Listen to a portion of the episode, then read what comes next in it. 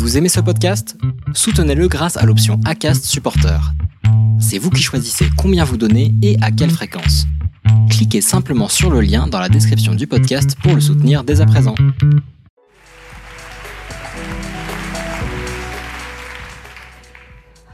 Comme beaucoup, beaucoup d'entre vous, je suis Superwoman, Madame Parfaite. Oui, c'est moi là. Madame Parfaite, en fait, vous savez, c'est la déesse Shiva, celle qui a un biberon dans Ne vivant plus dans les illusions des autres, je vis dans mes rêves qui sont ma réalité. En paix, debout, citoyenne et engagée, comme un phénix. Flo, Flo, avec Flo, avec Flo, avec Flo, les entretiens puissants au-delà de la résilience.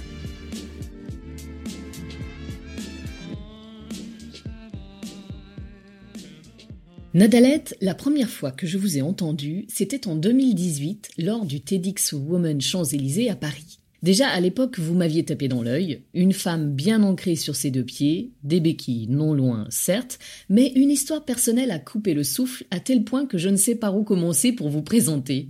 Dois-je d'abord parler de votre carrière à des postes à responsabilité au sein de grands groupes internationaux tels qu'IBM, Thales ou Apple à vos débuts, en étant toujours overbooké entre deux avions, deux réunions, une femme évoluant parmi les quelques autres présentes dans ce monde industriel et numérique archi masculin, mais dont vous n'avez pas peur, jamais, en étant témoin du plafond de verre.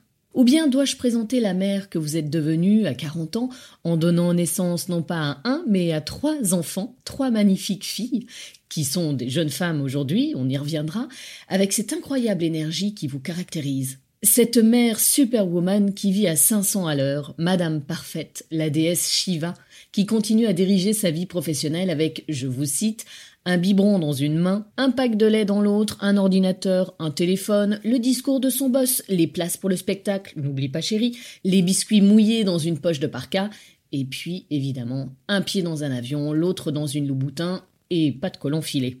Aujourd'hui, cette vie à mille à l'heure n'est plus là et pourtant vous avez une énergie folle, celle de la vie. La vie d'être vous. Celle qui vous a amené à vous réaliser à travers l'un de vos rêves de jeunesse, l'écriture. Vous êtes devenue écrivaine, passeuse de mots et conférencière. Vos prises de parole en public sont inspirantes et vous faites partie de ces femmes qui nous portent, nous transportent. Votre intervention Rien ne nous arrive par hasard m'avait d'ailleurs interpellé parce que vous y parliez affrontement de nos peurs, écoute de soi et surtout, toujours avec humour, pourquoi vous vous êtes sentie toute puissante une grande partie de votre vie, ou plutôt devrais-je dire de votre survie? Parce que oui, vous êtes une survivante, vous êtes une résiliente. Mais cela ne s'est pas fait en un jour. Votre histoire familiale a pesé un sacré moment sur vos épaules, sans même que vous ne vous en rendiez compte. Elle s'est rappelée au bon souvenir de Madame Parfaite en 2014, tout ce qui passe à travers les générations, les secrets, les non-dits, tout ce qui est générateur de petites morts que l'on tente d'éviter, finit toujours par nous percuter de plein fouet si on ne s'en occupe pas. Wonder Woman s'est écroulée après un accident opératoire. Vous avez subi la lésion de votre moelle épinière, ce qui vous a laissé paraplégique, et que vous racontez dans votre livre Le roseau penchant, histoire d'une merveilleuse opération parue aux éditions Fauve. Entre la pro parmi les hommes, la mère et l'épouse parfaite, un accident opératoire qui, plus qu'un drame, fut le début d'une renaissance, de votre résilience, je choisis celle que vous êtes aujourd'hui.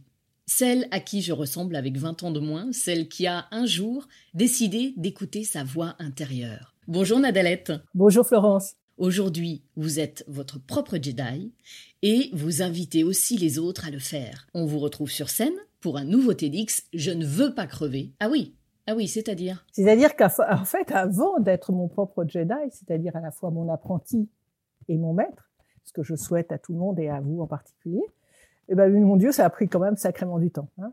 On va se dire que ça a pris du temps et en effet, il y a eu euh, 10 000 contraintes personnelles, professionnelles. Euh, les, il y a eu toutes les injonctions que les autres m'ont fait et que je me suis faites. Il y a eu toutes les obligations que je me suis créées.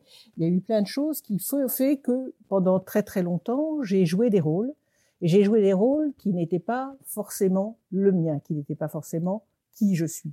Nonobstant, il ne faut pas pour autant euh, jeter le bébé euh, avec le Lubin, Nina Dalette, avec ses vies passées, parce que toutes ces vies passées, tous ces rôles que j'ai pu jouer, ils faisaient partie de mon cheminement et de ma capacité à apprendre, à, évoluer et à renaître un jour. Alors oui, aujourd'hui, plus personne ne, vit à ma place, et c'est ça la, clé de, ce nouveau TEDx, euh, le deuxième du nom, Je ne veux pas crever, qui, est sorti donc euh, il, y a, il, quelques mois euh, avec TEDx à Métier Bordeaux. Et pourquoi je ne veux pas crever? Parce que oui, on sait tous qu'on va mourir, mais ne pas crever, c'est avoir cette capacité à partir d'un certain moment de trouver vraiment le sens de sa vie et la trace qu'on veut laisser dans le monde. Alors, il a fallu en effet que mon corps lâche euh, il y a six ans pour que je me rencontre. Pendant neuf mois, j'ai été enfermée dans mon corps, neuf mois hautement symbolique, n'est-ce pas, Florence? Mon Dieu, neuf mois pour une femme, qu'est-ce que c'est? Et puis, euh, dans, dans, ce temps de neuf mois où je me suis mise au monde, où je me suis accouchée, ben, j'ai pris le temps d'écouter ma voix, ma voix intérieure, celle que je muselais euh, quand même jusqu'à 59 ans. Donc, on peut dire que j'avais une certaine obstination à ne pas vouloir m'écouter. Et c'est cette voix qui s'exprime à, travers moi aujourd'hui très clairement. Oui, mais c'est exactement ça. C'est-à-dire que beaucoup, malheureusement, euh, ne l'écoutent pas et qui, qui eux ou elles, en crèvent. C'est-à-dire qu'ils ils, n'arrivent pas à, sauter le pas et à s'entendre. Mais Florence, j'en ai crevé. J'en ai crevé pendant fort longtemps. Mais cette façon de crever qu'on a tous et toutes à certaines périodes de sa vie, c'est pas une mort définitive c'est pas euh, une épreuve euh, qu'on ne, saurait traverser. C'est une façon de d'expérimenter euh, le confort d'un carcan, c'est une façon d'expérimenter le conformisme, c'est une façon de chercher à être aimé, à plaire, etc. Et ce n'est qu'au bout d'un certain temps qu'on se rend compte qu'en fait, il n'y a pas eu un bon, ou un mauvais moment dans tout le parcours le plus divers qu'on a pu expérimenter, et que le, sens de la vie, c'est le cheminement, et ce sont ces étapes successives, importantes, contradictoires, paradoxales, ces étapes où, en effet, je me, je me suis contraint, je me, je me suis enfermé, j'ai été enfermé, euh, j'ai vécu dans le palais des illusions, j'ai entraîné d'autres gens avec moi, et puis peu à peu, bah, le monde s'est ouvert, mon monde s'est ouvert, ma conscience s'est ouverte, et peu à peu, j'ai ouvert les yeux et je me suis rendu compte que oui, il y avait autre chose à vivre et que euh, et ça s'est pas fait du jour au lendemain. Même avec cet accident, en effet, quand je me suis réveillée de cet accident opératoire, euh, j'ai vu que ma vie était fracassée, ma vie de femme active, ma vie de mère, ma vie d'épouse, etc. J'étais pas extrêmement bien. Je suis passée par toutes les phases du deuil. Mais même auparavant, euh, quand j'avais, à partir, disons, de la trentaine, à partir euh, du moment où j'ai commencé un peu à regarder à l'extérieur, il y a eu tout un questionnement qui a jailli en moi. Il y a eu des moments où j'ai où je, me suis sentie vraiment euh, dans un monde qui n'avait pas de sens, où j'ai cherché le sens et, aussi les références à la fois morales et éducatives qui pouvaient me manquer, où j'ai arrêté, où j'ai repris, où j'ai pris une année sabbatique, plein, de choses, plein d'essais de, vie pour essayer de trouver qui j'étais, plus ou moins avec plus ou moins de succès. Je pense qu'il y a eu des choses qui m'ont fait prendre conscience euh, plus, de façon plus aiguë à chaque fois euh, de, de, de, ce, de, cette nécessité de m'ouvrir et d'évoluer. Il y a eu euh, en effet le questionnement sur le sens de ma vie, puis il y a eu la découverte du féminisme, de la sororité en entreprise, parce que j'ai évolué sans état d'âme pendant à peu près 20 ans dans un monde d'hommes, en, en, ayant adopté leur tic et leur, leur comportement pour mieux, pour mieux faire de l'entrisme, pour mieux maîtriser et, faire mon trou dans, dans, cet univers qui ne m'attendait guère. Donc il y a eu cette, cette période de sororité et de féminisme qui a été très important parce qu'un jour, je me suis rendu compte que moi, ce que je ressentais euh, au fond de moi-même, qui était que ce monde dans lequel je réussissais fort bien d'ailleurs, n'était pas vraiment bienveillant à mon égard et que j'avais de la peine par rapport à mes petits camarades mal à, à, trouver ma place, à faire entendre ma voix, à faire respecter mes idées, à, aussi signer ce que je ce que je faisais. Beaucoup de gens avaient tendance à, à, me faire bosser et puis à prendre à leur, euh, à leur, euh, à leur compte ce, que, que je produisais. Enfin, des choses, somme toute, toutes classiques. Hein. Puis un jour, euh, en effet, je me suis rendu compte que ce que je ressentais, ben, beaucoup d'autres femmes le, ressentaient. Je me suis rendu compte que la parole de ces femmes, quand on était ensemble entre femmes, elle était totalement différente. Et que donc, l'expression de la femme dans l'entreprise, l'expression de la voix de la femme, il n'y en avait pas de possible. Et nous nous exprimions, en effet, et ça a été le bien des réseaux sociaux et des réseaux sociaux entre femmes au départ. Je ne nie pas l'importance d'associer les hommes à, notre évolution, mais je dis que le fait d'être entre femmes au départ, ça nous a redonné une confiance, une écoute, une appréciation de soi-même que nous, que nous ne trouvions plus. Et puis ensuite, euh, dans les grands euh, moments de la vie, alors, qui pour moi, mais c'est pas forcément le moment de, de toutes euh, de façon aussi fulgurante. Personnellement, j'étais absolument pas intéressée par la maternité. L'idée d'avoir des enfants ne m'effleurait pas. Ça n'avait jamais été mon rêve, ça n'est pas été la chose petite fille où je me disais oh mon Dieu le jour où j'aurai un enfant dans les bras. Ma vie, je la voyais vraiment très très très différente et ça ça ne chatouillait pas. Et ça a dû quand même me chatouiller parce que à 36 ans, je me suis retrouvée, euh, et pas par le fruit de l'Immaculée Conception, enceinte de jumelles. Et donc, je peux vous dire que ça, c'est une grossesse. Quand on ne t'attendait pas à une grossesse, ça fait une sacrée grossesse. Et que, à partir du moment, la grossesse a été un moment merveilleux parce que moi, j'ai beaucoup apprécié le fait d'être enceinte euh, physiquement et, émotionnellement. Mais nonobstant, le fait, le moment où mes filles sont venues au monde et où je les ai tenues dans mes bras, ben, mon, cœur, mon esprit, ma, tête, euh, mon corps, tout a basculé. C'est-à-dire que j'ai découvert ce qu'on ce peut appeler l'amour inconditionnel, que, que je pense toujours inconditionnel quand je pense à elle. Et euh, c'est vrai qu'à partir du moment où on est mère et où on a des filles, peut-être aussi quand on a des garçons, mais en tout cas moi, ça m'a fait me questionner parce que je me suis dit, OK, regarde le monde dans lequel tu as évolué. Tu as 36 ans, Regarde euh, ces 20 dernières années, tout ce que tu as souffert, euh, tout ce que tu t'es battu, tout ce que tu as détruit de toi-même pour arriver là où tu es. Je n'ai pas du tout envie que mes filles vivent la même chose. Je n'ai pas envie que mes filles rencontrent les salauds que j'ai pu rencontrer. Je n'ai pas envie, que ce soit sur un plan professionnel ou sur un plan personnel, je n'ai pas envie qu'elles qu'elles aient à se battre sur les mêmes choses. Et à partir de ce moment-là, c'est vrai que mon féminisme, qui était plus latent, enfin plus intellectuel, il est devenu très viscéral, sans pour autant que je sois militante. C'est-à-dire pour moi, c'est encore une autre étape qui n'est probablement pas la mienne. C'est-à-dire que je pense que je peux être féministe dans, une approche euh, non combattante euh, des relations entre les sexes et entre les genres. Mais ça, c'est une autre histoire. toujours est-il que cette maternité, elle a été un électrochoc incroyable.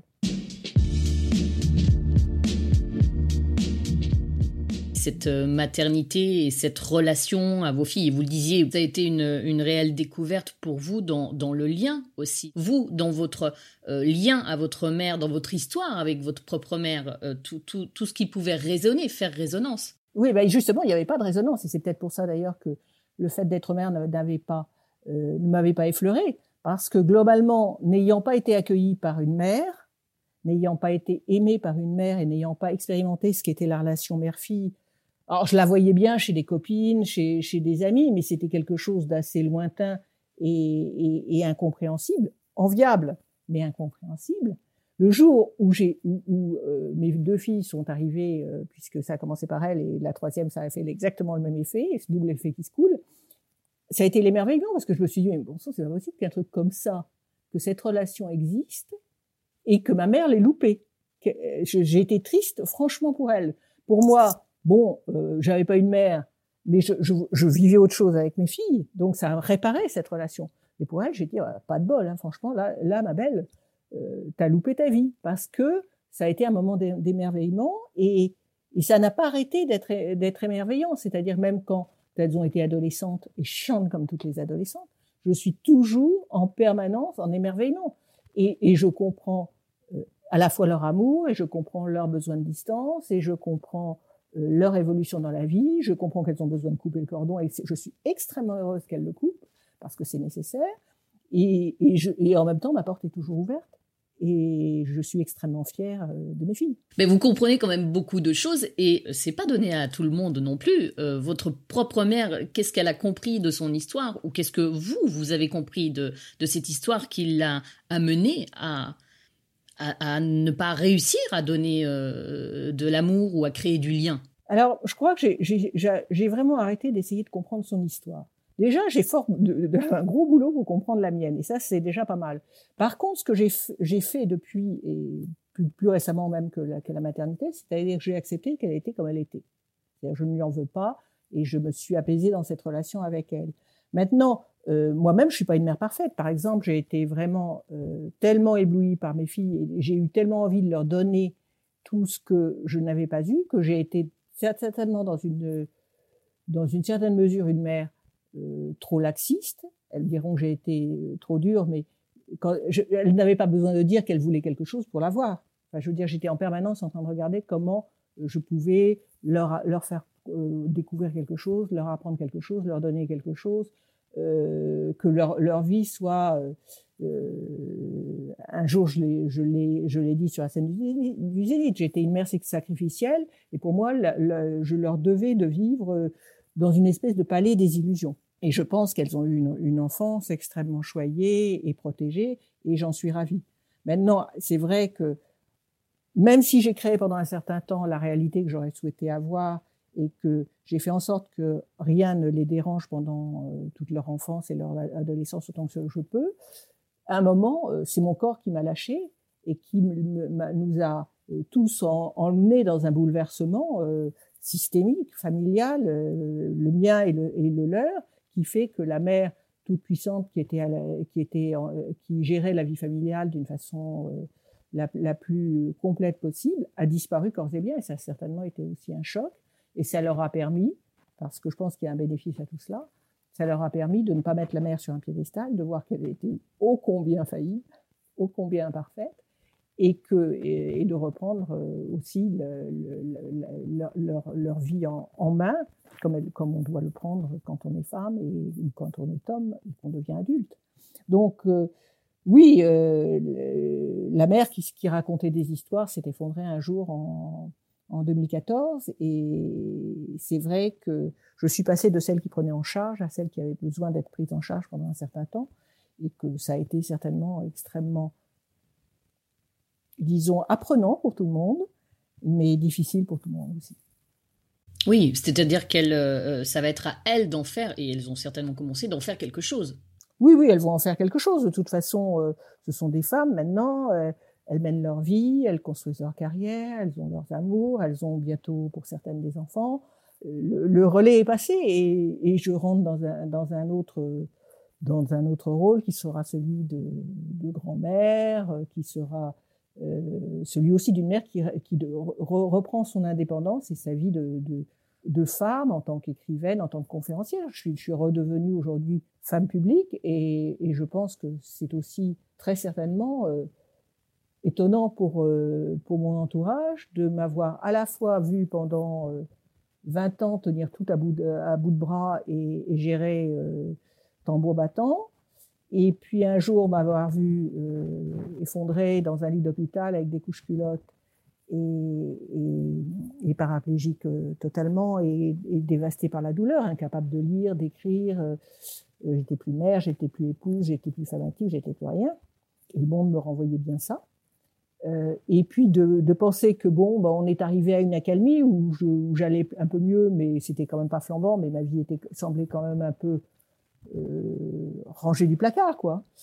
Et paf, euh, je, réalise le rêve de mes 18 ans, je deviens écrivaine. Mon livre euh, trouve un écho chez des gens de façon assez puissante, ce qui fait que j'ai un vrai courrier des lecteurs et là mes filles ouvrent les grands yeux, certainement. Et puis, ça ne s'arrête pas là, puisqu'il y a ce premier TEDx, euh, rien ne nous arrive par hasard, et en effet, rien ne nous arrive par hasard. Et au lieu de faire un petit TEDx qui, comme tout TEDx en français, fait 5 000 vues, 10 000 vues, et on est content, passe, on est à 1 700 000, 1 800 000 vues. Il est traduit, euh, sous-titré en anglais, en espagnol et en japonais.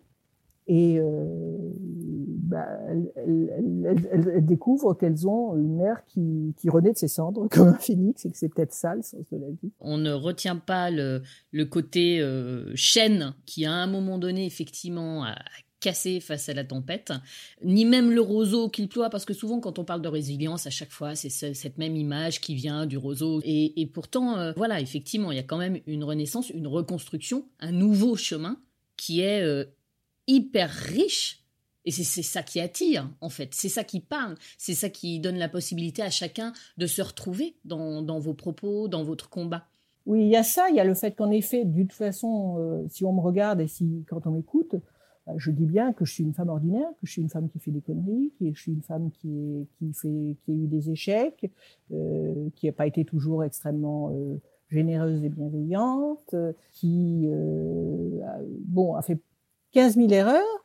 Maintenant, je le dis avec authenticité, c'est-à-dire que la femme qui vous parle là aujourd'hui, c'est la même qui est sur la scène du TEDx, c'est la même qui écrit, c'est la même. Il n'y a pas 36 Nadalettes, il n'y a pas une Nadalette publique, une Nadalette privée. Non, je suis la même. Et je pense que c'est cette authenticité et cette capacité à dire euh, autant que possible, autant que la vérité existe, la vérité, sa vérité, mais en tout cas de ne pas se, se travestir derrière un rôle, ne pas se travestir derrière des illusions ou, un masque ou un déguisement, de dire ben voilà, tout ça c'est moi, euh, et si tout ça c'est moi, si aujourd'hui euh, j'ai fait ce parcours euh, difficile mais qui m'apporte quand même d'énormes satisfactions, ça veut dire que pour quelqu'un d'ordinaire, avec des problématiques différentes, des épreuves différentes, avec un tempo différent, pas besoin d'une paraplégie, pas besoin forcément d'être écrivaine, de même que quand on est handicapé, c'est pas forcément par l'exploit physique qu'on dépasse son handicap, ça peut être dans des choses du quotidien, ça peut être par euh, de la création artistique, ça peut être par quelque chose qui vous tient à cœur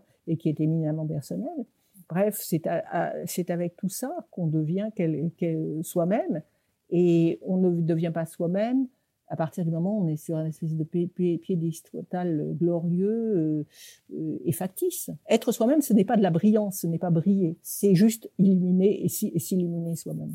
Ça me fait penser à, à ce dont vous parliez tout à l'heure euh, à propos de la, sororité, mais aussi à ce monde d'hommes dans lequel vous avez évolué.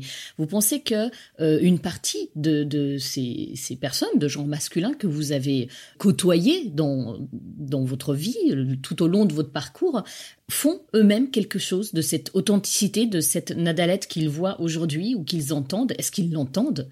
Euh, Est-ce que vous avez des retours parfois? Est-ce que, est-ce que même finalement se disent il est temps moi aussi à mon tour que je devienne ou que je sois authentique pour moi, à commencer pour moi, euh, avant même de penser aux autres, hein, pour eux-mêmes. Bah, les hommes que j'ai rencontrés, et c'est comme tout, hein, il y en a eu des formidables, il y en a qui étaient sacrément plus avancés que moi, et puis il y, en a eu des moyens, il y en a eu des franchement mauvais. Euh, disons que dans ceux qui ont, dont je ne garde pas un souvenir ébloui euh, pour de multiples raisons, soit parce qu'ils avaient un ego surdimensionné, soit parce qu'ils étaient d'une pédanterie euh, sans nom, soit parce que c'était des harceleurs, ce que je ne voudrais jamais que mes filles expérimentent, bah, j'allais dire, j'ai mis dans les profils des personnes. Je suis pas chargée de sauver le monde. Je les accepte comme ils sont. J'ai pas de haine. Euh, je n'ai plus de haine. Mais franchement, ils m'ont pourri la vie. Et c'est vrai que quand on, quand jeune femme, on est, on est harcelé sexuellement par un de ses patrons, ça met un bémol à la confiance qu'on peut avoir après dans le, dans le, dans le monde de l'entreprise et dans la hiérarchie masculine. Donc en ça, ils sont euh, profondément, euh, j'allais dire, périlleux et, dangereux parce qu'ils développent en, en, nous des peurs qui n'ont pas de raison d'être. Donc cela, on les met de côté. Mais nonobstant, si on regarde le reste du, monde masculin, le monde masculin est tout, autant en devenir et tout autant en difficulté que le monde féminin. Sauf qu'il part d'une base plus large et d'un consensus où il avait les reines. Ça ne veut pas dire qu'ayant les reines, il en était plus heureux. Et il y a deux choses, moi, qui me semblent importantes. Il y a euh, ce mythe de la virilité, euh, et bien entendu, euh, j'ai un trou de mémoire que j'espère vous allez pouvoir récupérer du nom de cette autre, autrice merveilleuse et amie en plus, dont je suis euh, verte de, honte, qui a écrit le mythe de la virilité. C'est un bouquin fabuleux et bien entendu, je ne le trouve pas dans ma tête. Là, je l'ai en plus euh, dans ma bibliothèque et je ne vais pas sortir. On le retrouvera.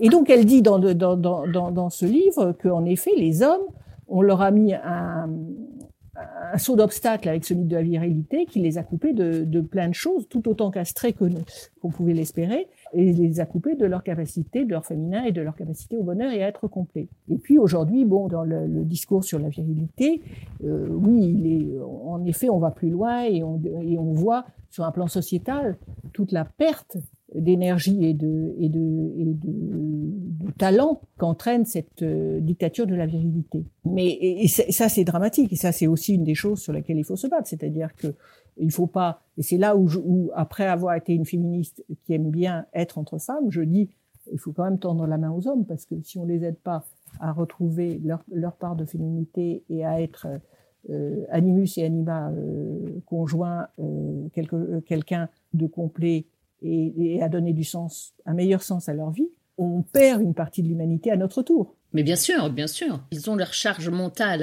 à, eux. Ils ont aussi la puissance néfaste, si je puis dire, de l'effet de groupe. Mmh. Euh, parce que c'est très dur pour un homme aussi, c'est ça, d'assumer. Effectivement, on peut l'appeler cette partie féminine, mais on peut la nommer de différentes façons. Hein, euh, d'être entier en réalité, avec toutes les, facettes euh, qu'on a tous en nous, et d'être complémentaire aussi. Je pense que on n'arrivera pas à trouver un certain équilibre tant qu'on n'entendra pas les unes et les autres, les hommes euh, compris. C'est juste pas possible. Et ce qu'on voit, c'est que quand même dans la jeune génération, ces hommes qui ont entre 30 et 40 ans, euh, il y a une prise de conscience aussi très importante et que on ne va plus vivre dans un monde où les hommes seront tels qu'ils étaient dans le passé et, où les femmes euh, resteront en petite souris en train de servir le thé. C'est fini ça. Donc heureusement, c'est fini. Je pense que l'avènement des réseaux sociaux aide énormément en ça. Et MeToo, euh, oui, c'est violent, euh, MeToo et tous ces mouvements, mais c'est nécessaire parce que euh, personne n'arrivait à intégrer de façon puissante dans la société le fait qu'il y avait des abus sexuels, du harcèlement sexuel et de l'inceste. Donc en effet, eh ben, il y a un moment où comme tout le monde joue l'omerta, ben, il faut dire les choses violemment. Et il n'y a pas d'autre solution. Il n'y a, a, pas eu d'autre solution.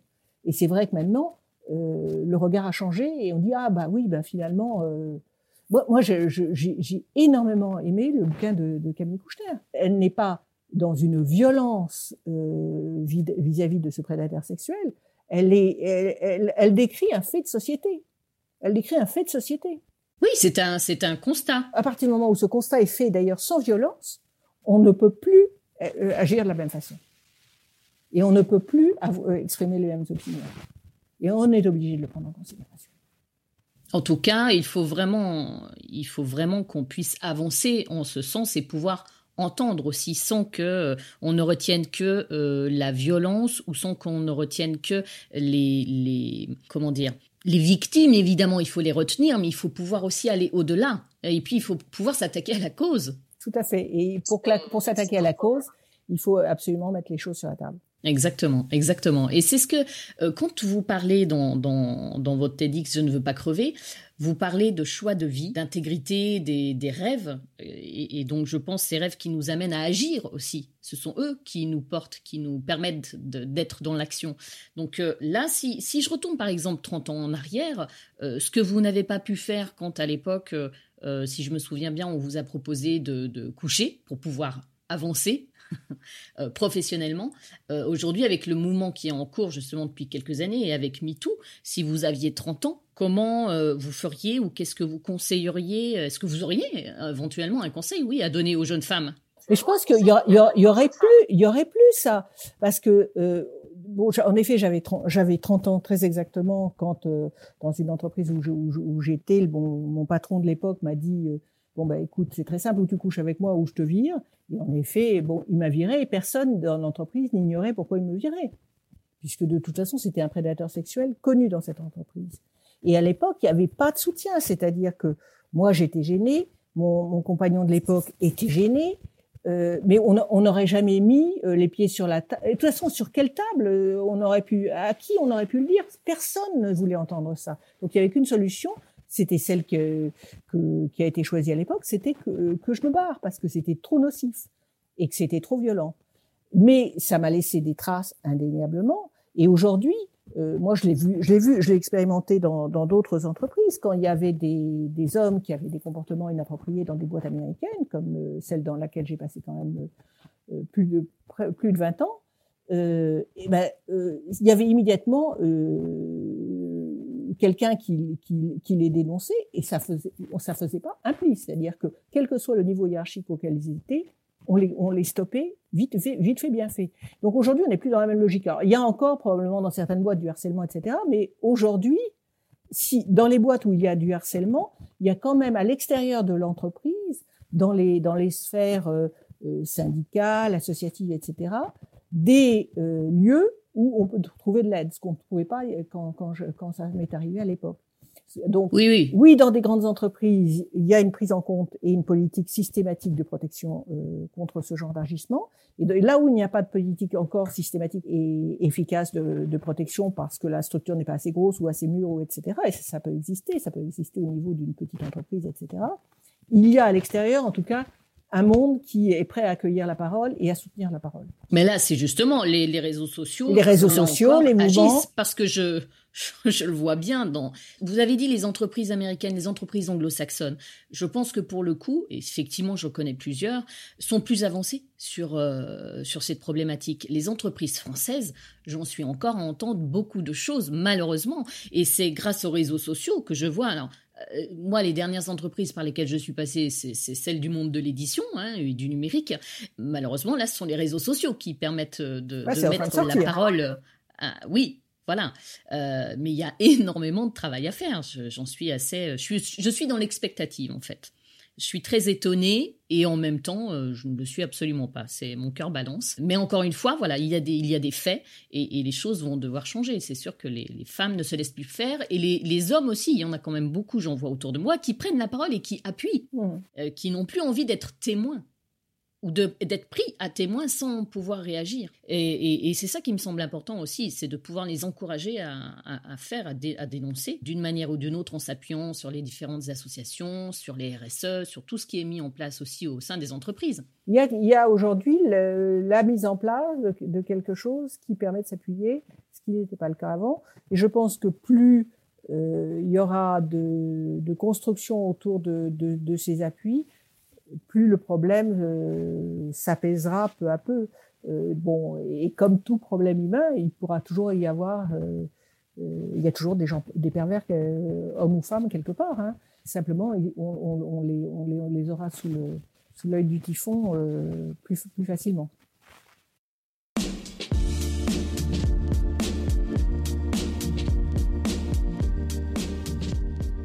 Mon identité se révèle tributaire du regard que je porte sur moi-même et du regard que les autres portent sur moi. Et je suis, comme beaucoup, beaucoup d'entre vous, pétrifié par la peur d'être seul, d'être rejeté, d'être abandonné, de disparaître.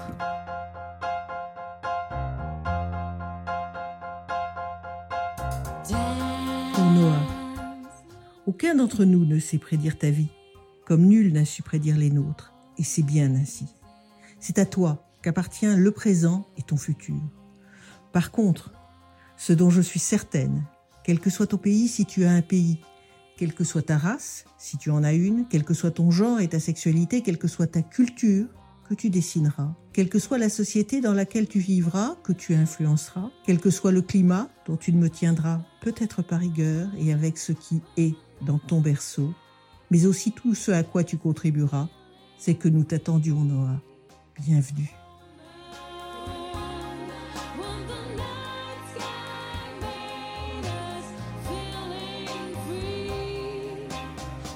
Je voulais revenir sur votre euh, nouveau statut. Alors vous disiez, hein, vous êtes déjà grand-mère, vous allez l'être à nouveau bientôt, c'est Non, ça? non, je, je vais l'être dans deux mois. Donc. Je- Même pas. Donc ça, ça arrive bientôt, un, un- un nouvel, euh, un nouvel état. Oui. Et j'aimerais revenir avec vous sur la notion de, de transmission, sur qui, ce qui nous traverse de génération en génération. Vous le disiez en, en renaissant à vous-même, hein, vous avez choisi de réécrire votre histoire, d'offrir à vos enfants et à vos petits-enfants une autre voie, celle d'une vie faite d'authenticité, hein, vous en parliez tout à l'heure. Et vous avez écrit un texte à ce sujet. Vous faites d'ailleurs partie des 590 autrices ayant participé au concours d'écriture collectif Sororista. Euh, les femmes écrivent le monde de demain. Est-ce que vous pouvez nous en dire un petit peu plus sur ce texte et sur le collectif? Alors sur le collectif, c'était une chose étonnante. En août dernier, donc on était en plein confinement, est arrivée la- l'annonce de ce, ce- ce concours Sororista, euh, monté par tout une- un groupe de femmes euh, formidables. Et je, je ne veux pas, ne, je peux pas les, les nommer toutes, donc je vais en nommer aucune et qu'elles me pardonnent par avance.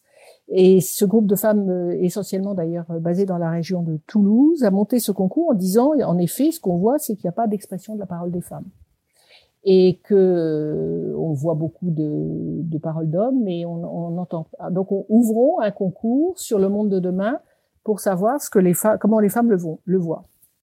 Et je crois que le nombre de, manuscrits a dépassé leurs espérances et qu'elles ont eu un vrai moment de grande solitude quand elles ont dû tous les lire, avec le comité de lecture, etc. Et finalement, elles ont retenu 20, 20, 20 autrices, dont je ne suis pas, et c'est très bien, euh, pour ce, ce, prix de Sororista qui a été remis, il me semble, en décembre dernier. Mais ce qui était extrêmement... Euh, c'est pour ça que j'ai eu envie d'y participer, parce que ce qui était chouette, c'était qu'en fait, c'était un prix de femmes pour exprimer notre vision et pas une autre. Et, c'était d'une diversité, ces textes, c'était juste phénoménal. Euh, le, recueil des 20, des 20, des 20 auteurs, des 20 autrices sororista est, un vrai bonheur. Il y a une, une, une richesse d'expression, il y a des idées mais insensées qui, qui qu'on n'avait jamais entendu autrement. Et moi, je me suis retrouvée en effet en train d'écrire. Alors, euh, en bonne rebelle, le brief m'a vite embêté, c'est-à-dire que bon, bah, j'avais pas envie de, répondre au brief, donc du coup, bah, je me suis laissée aller j'ai écrit à cet enfant qui va naître donc en, en, juin qui vient et dont je ne savais rien à l'époque. Et je lui ai écrit de surtout ne jamais suivre les règles. Euh, et c'est ce qui me semble le plus le plus important euh, à partager. Mais j'avais pas envie d'écrire sur le monde de demain parce que euh, quelque part, ma conviction profonde est que le monde de demain doit être fait par ceux de demain et que je n'ai pas envie de, de, de décider pour eux. Donc c'est en ça que j'étais mal à l'aise par rapport au thème et que bon comme comme quand je suis mal à l'aise, eh ben je fais autre chose. Mais vraiment ce concours était et j'espère qu'il y en aura d'autres était d'une richesse formidable et l'enthousiasme de toutes ces femmes euh, qui savaient en effet que sur euh, je sais pas, il y a dû avoir, euh, je pense, 900 textes, hein, si, si, mes souvenirs sont bons. En effet, il y avait 20 gagnantes, et, et c'était pas l'important d'être gagnant ou pas gagnant. L'important, c'était de, dire, ah, j'ai fait ce premier concours des femmes. Mais c'est vrai que souvent je me pose la question par rapport à ces écrits de femmes, sans, sans être dans un genre euh, euh dit qui se veut féministe, hein, mais euh, en étant du monde de l'édition, il y a des chiffres que j'ai pas en tête, mais je pense que j'essaierai de les trouver pour euh, pour notre entretien. Au final, combien de femmes nous éditons chaque année versus des hommes? Le, le, monde de l'édition est un monde d'hommes à la base. C'est. Je pense qu'il va falloir être beaucoup plus en quali pour ça, c'est-à-dire que c'est un peu comme euh, la, la, le, le, processus hiérarchique en entreprise. Il y a les femmes ont leur place à, dans certaines, euh, probablement dans certaines sections, dans certains genres. Elles ont leur place euh, probablement à un certain niveau d'édition. Mais regardons, remontons, remontons sur les prix, remontons euh, sur les grandes maisons d'édition, remontons sur ce qui est soutenu par le système. Et je pense qu'en effet, bon, il y a eu des éditions des femmes, bien entendu, il y a eu plein de, mouvements qui ont essayé de, donner aux femmes euh, plus de place, et en dépassant le genre du roman, le genre euh, euh, du roman de gare. Il y a, des, genres où on n'a pas de problème à laisser la place aux femmes.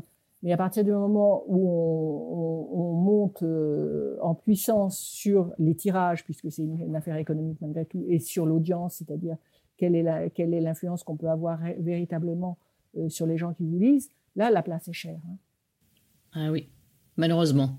Malheureusement. Et c'est ça, que, je veux voir changer. Parce que euh, même vous, euh, au sein d'IBM, et c'est remarquable, et votre parcours est, est, bien sûr, moi je trouve, hein, remarquable, mais je constate très souvent que les femmes sont au niveau du marketing, au niveau de la communication, enfin les, les, les, ressources les postes de direction et, et voilà. C'est mais euh, bon sang, même dans le numérique, enfin finalement, même en informatique, quand euh, dans les premières années les femmes euh, étaient présentes, elles ont vite été recalées et mises de côté pour laisser les postes de pouvoir et d'importance aux hommes, alors qu'elles étaient là au départ en informatique, hein, les femmes. Elles, elles, ont codé à la NASA, etc. Et puis après, on les a, on les a, les a évacuées gentiment bien fait. Et, et c'est vrai que quand j'ai démarré dans l'informatique, oui, on était des femmes au marketing et à la communication, ou éventuellement aux ressources humaines, mais du côté des chefs de produits, du côté du logiciel, du côté du code, etc. Non. Et aujourd'hui, quand on voit l'excellent travail fait par euh, Sophie Vigier avec l'école 42, c'est juste formidable. Et c'est un travail qu'on soutient avec les Digital Ladies parce que il n'est pas pensable que ce secteur totalement novateur euh, de la tech euh, soit, soit un, secteur où il y a encore, une fois pas de parité. Donc, euh, bien plus euh, ramener toutes les femmes qui le souhaitent dans ce, dans cette tech qui offre des opportunités formidables, euh, travailler aussi avec diversité, ce qui ouvre les possibilités du numérique aux gens venus d'autres diversités et d'autres minorités, femmes et, hommes, mais, mais aussi euh, se faire en sorte qu'en effet, euh, les femmes comprennent qu'il n'y a pas de secteur interdit ou de secteur réservé. C'est ça, c'est ça, et qu'elles puissent se donner les moyens et de monter au créneau qu'on leur dise que c'est possible, c'est-à-dire qu'on leur dise qu'il y a des portes à ouvrir, parce que quand on ne sait même pas que, les, que les portes existent et qu'on on ne connaît même pas le secteur, comment voulez-vous être candidate? Oui, oui, et puis d'autant plus qu'elles-mêmes, elles vont, euh, elles vont trouver des arguments pour se dévaluer, pour pour dire oui mais non, non mais non, mais là je ne peux pas. Et puis l'informatique, bon, j'y ai quand même passé, mes, traîné mes guêtres pratiquement donc depuis mes 28 ans il y a des, secteurs qui sont très chouettes et très intéressants, puis il y a des secteurs qui sont sacrément misogynes. Hein. Tout le secteur qui était le secteur euh, plutôt technique n'était pas très ouvert et, et, était franchement misogyne pendant des années. Donc c'est vrai que même quand on avait envie d'aller de, du côté technique et que c'était, ça pouvait être une passion, il fallait avoir le cœur bien accroché pour aller de temps en temps euh, travailler avec des ingénieurs qui n'étaient pas non non et puis c'est vrai que rigoler aux blagues euh, sans arrêt aux blagues sexistes ça va bien une fois deux fois trois fois au ça bout de très quelques mois ou quelques années. C'est ça c'est ça. Enfin moi la, la, première je l'ai quand même vécu souvent. Ça finit par être et soit éreintant soit on, on banalise et cette banalisation on se rend compte qu'elle nous tue à petit feu en fait. Ben oui. Euh, et qu'on qu'on qu'on est qu'on bascule doucement dans une sorte de déni et c'est juste pas possible. En tout cas, moi, pour moi, c'était pas possible. C'est pas possible. Et puis, il y a un moment où on perd son âme à, à, accepter des, des, des, des, des, qualificatifs ou des plaisanteries qui sont justes, euh, indécentes. Indécentes. Donc, euh, bon, bah, c'est tout ça qu'on n'a pas envie de laisser à, la génération qui À nos enfants. À nos enfants, à nos filles, à nos, même à nos petits-fils. Exactement, c'est ce que j'allais dire. C'est-à-dire qu'il n'y a pas que nos filles. Moi qui est euh, euh, fille et garçon, c'est toujours important pour moi de voir aussi comment lui reprend, enfin, euh, essaye de reprendre tout ça à sa sauce. Et je le vois euh, sur les réseaux sociaux. Hein, il, est, euh, il m'épate parfois de, dans les messages qu'il laisse à l'attention des, des, femmes, enfin, ou même des, des hommes, en prenant la, la mixité, en prenant l'écoute, en prenant le droit, les droits que chacun a. Enfin, qu'ils ont ensemble. Mais bon, malheureusement, je, je suis pas sûre qu'il y ait assez de, de, de de jeunes hommes à le faire encore, je trouve. J'aimerais vraiment pouvoir leur donner la, plus la parole, voilà, pour, pour qu'il le fasse. Qu'il se donne le droit de le faire. Et du coup, j'ai une, dernière question quand même pour, euh, pour ce podcast. J'ai l'habitude de la poser avant de terminer l'échange. Quelle serait votre définition à vous de, du flow et de rester dans son flow? Est-ce que c'est quelque chose qui vous parle? Ah oui, ça me parle vraiment parce que c'est quelque chose que j'ai découvert il n'y a pas très très longtemps. Le jour où je me suis écoutée, et où je me suis rendu compte qu'en effet, euh, il y avait cette espèce de souffle qui euh, me traversait, qui m'alignait, et à certains moments de ma vie, sans que je comprenne pourquoi, euh, alors à certains moments de ma vie, peut-être parce que les hormones prenaient aussi le, dessus et que c'était des moments miraculeux, comme l'arrivée d'un enfant dans le monde, mais un jour devant la mer, à, à voir un coucher, un lever de soleil, à, à, euh, à sourire à quelqu'un que je ne connais pas dans la rue. Et, ces moments où on était complètement un, corps, euh, cœur et esprit, était quelque chose de, de fabuleux et qu'en fait, une des façons de bien vivre, euh, c'est de les rendre contagieux dans sa vie. C'est-à-dire d'être capable de faire appel à cette mémoire euh, et comment on fait appel une mémoire? C'est en l'entraînant, c'est-à-dire que tous les jours, se dire en se réveillant, ah hier il y a eu ce moment magique, et en fait pas si magique que ça, juste réel, ou euh, cet après-midi ou ce soir je vais avoir euh, les yeux de Florence dans les yeux, malgré que ce soit par vous, et c'est vrai. Et ça c'est le flow, c'est exactement ça. C'est impalpable, ce n'est pas descriptible, il n'y a pas une recette absolue, mais c'est une mécanique de, du bonheur et de, et de l'amour qu'on peut C'est beau. c'est très beau. Ah oui, complètement. C'est pas moi qui dirais le contraire. J'ajouterais peut-être juste que du coup, à chaque fois, euh, ou en tout cas c'est une question, vous, vous, vous jouissez du moment présent. Oui, et c'est nouveau. C'est-à-dire que pendant quand même 50 ans de ma vie, j'ai toujours pensé que l'herbe était plus verte ailleurs, j'ai pensé que demain ça irait mieux, que j'allais avoir un meilleur job, que j'allais rencontrer des, personnes plus aimables, que j'allais avoir quelque chose en plus. J'étais dans l'avoir terriblement.